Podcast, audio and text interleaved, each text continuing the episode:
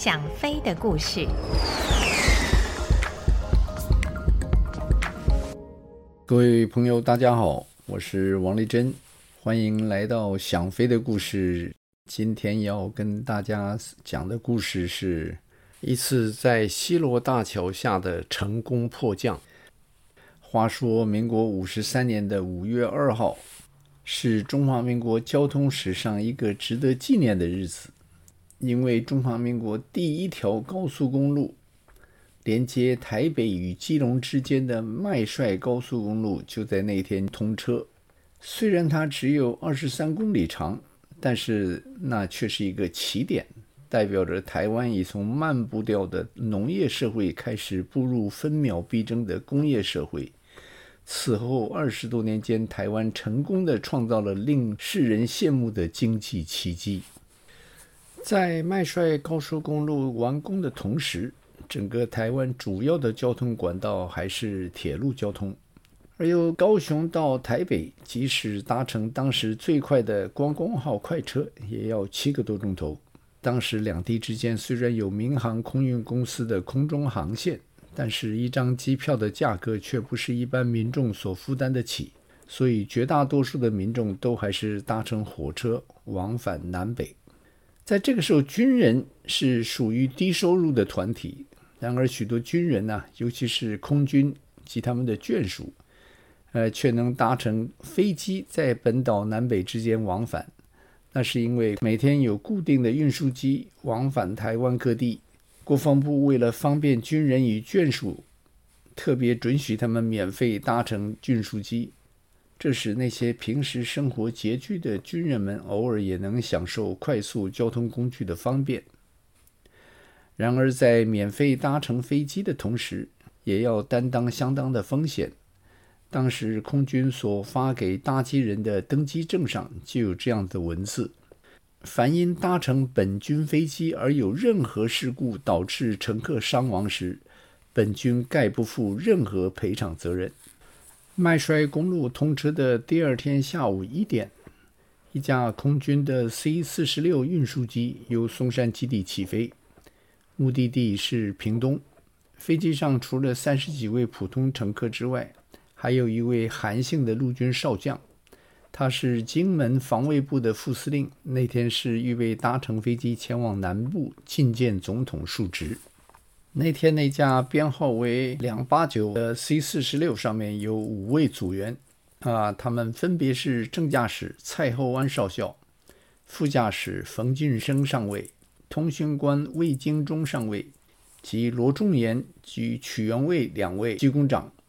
他们几位都在空运队任职有相当的年数，所以这种班机式的任务对他们来说是相当的平常。那天飞机由台北松山机场起飞之后，在爬升的时候，蔡厚安还特别将左翼压下一些，由空中俯瞰那条刚通车的全国第一条高速公路。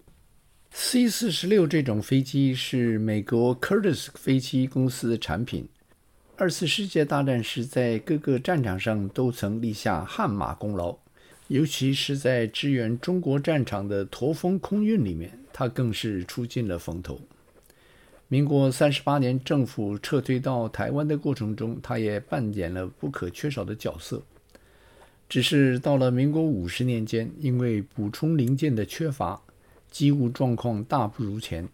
飞行途中偶尔会出现一些状况，让飞行员及机工长们头疼。但是即使如此，在民国五十年三月间，空军由屏东基地前往泰国清迈。接运里弥部队的国雷计划里面，C 四十六仍然创下了全载重越洋飞行十余小时的记录，为他的服役史上写下了完美的一章。俗话说“天有不测风云”，我们也要加上“机械也有旦夕故障”。那天那架 C 四十六刚刚通过台中不久，一号发动机突然开始放炮，蔡厚安立刻将视线扫向主仪表板。他发现一号发动机的气缸头温度升高，有超越红线的现象，发动机转速同时开始下降，这不是一个好现象。他的第一个反应是将发动机的油门收到慢车的位置，同时将混合气的手柄推到负油，那是 full reach，希望能够减缓那种不正常的现象。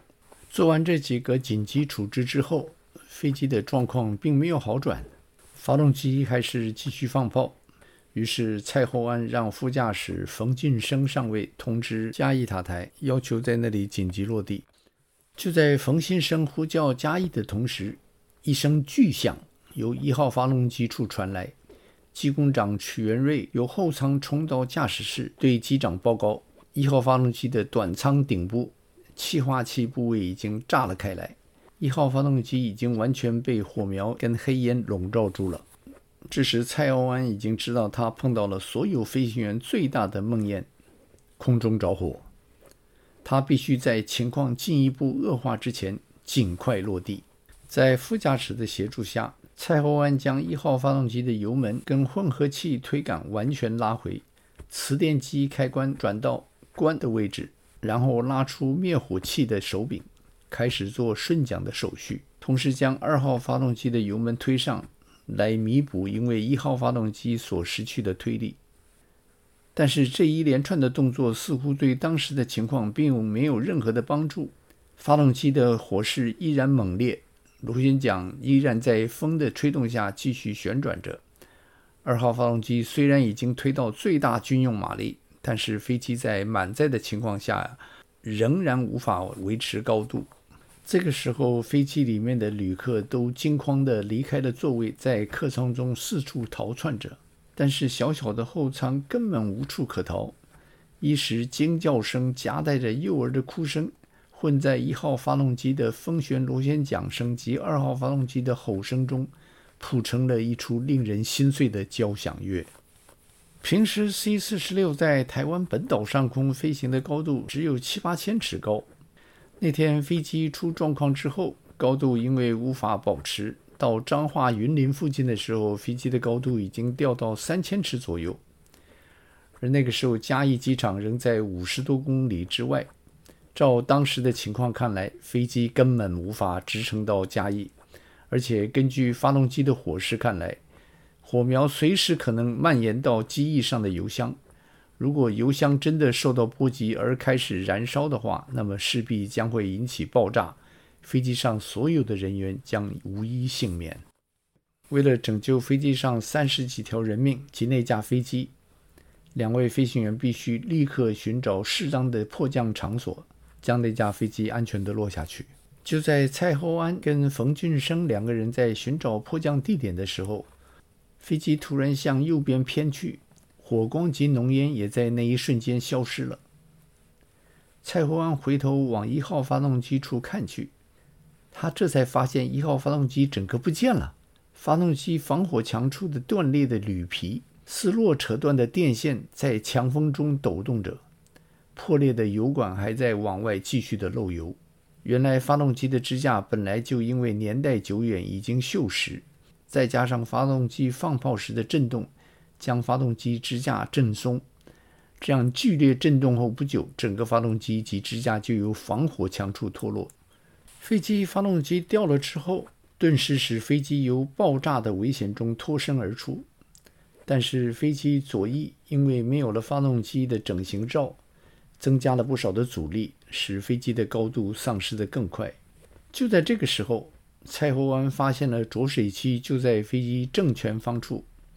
河滩的沙地是最好的迫降场地。于是他立刻让副驾驶通知加以塔台。表明飞机已经无法继续维持高度，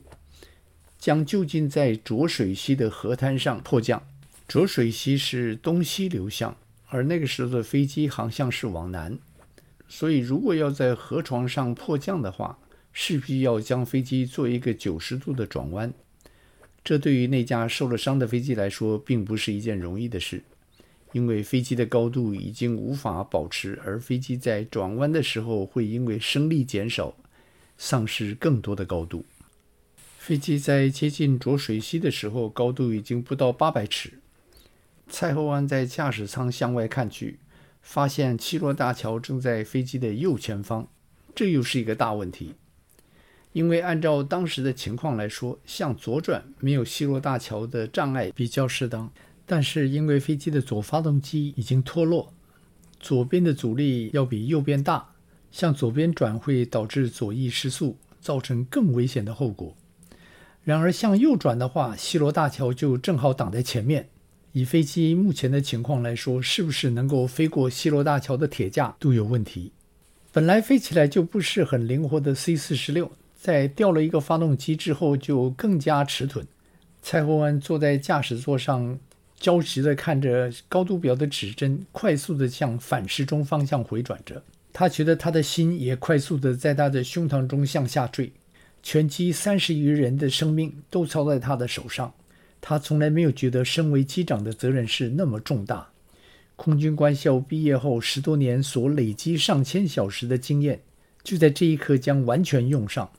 无论如何，他必须将飞机安全地迫降在河滩上。飞机距离大桥还有三公里左右的时候，蔡厚安缓缓地踏下右舵，并将操纵盘也向右转去。飞机的右翼随即下垂。并进入一个右转的姿势。如果不是失去一具引擎的话，那将是一个非常优美的画面。而那个时候，飞机的高度已经掉到四百尺左右，空速也仅仅在失速的边缘。他心中一直将飞机的高度跟速度互相交替地盘算着，同时手脚配合着操纵着杆舵，将飞机始终保持在可以控制的空速之下。当飞机的机头完全转过来，并对准浊水溪的河岸沙滩时，飞机的高度已经只有一百尺左右了，而西罗大桥就在飞机的正前方伫立着。桥上的行人见到对着他们直直飞过来的飞机，已经吓得开始向两旁飞奔。而那个时候，坐在领航员座位上的韩将军看着直直对着飞机冲过来的铁桥，也忍不住的叫了一声：“啊！”蔡厚安那个时候看了一眼空速表及高度表。他胸有成竹地将飞机机头往下压了一点，飞机的高度向下掉得更快，相对的空速也增加了一些。然后就在飞机即将撞上大桥的那一刹那，蔡厚安将襟翼的手柄完全拉到底，飞机顿时像是撞上了一面墙似的慢了下来。但是因为襟翼放下时所产生更大的浮力，却让飞机像电梯式一样往上升了几十尺。而在这个瞬间的高度变化，刚好让飞机擦着西罗大桥的钢架顶端飞了过去。飞机虽然躲过了大桥，但是因为襟翼放下而丧失的空速，却使飞机的双翼像是打摆子似的开始颤抖。蔡厚安知道飞机即将失速，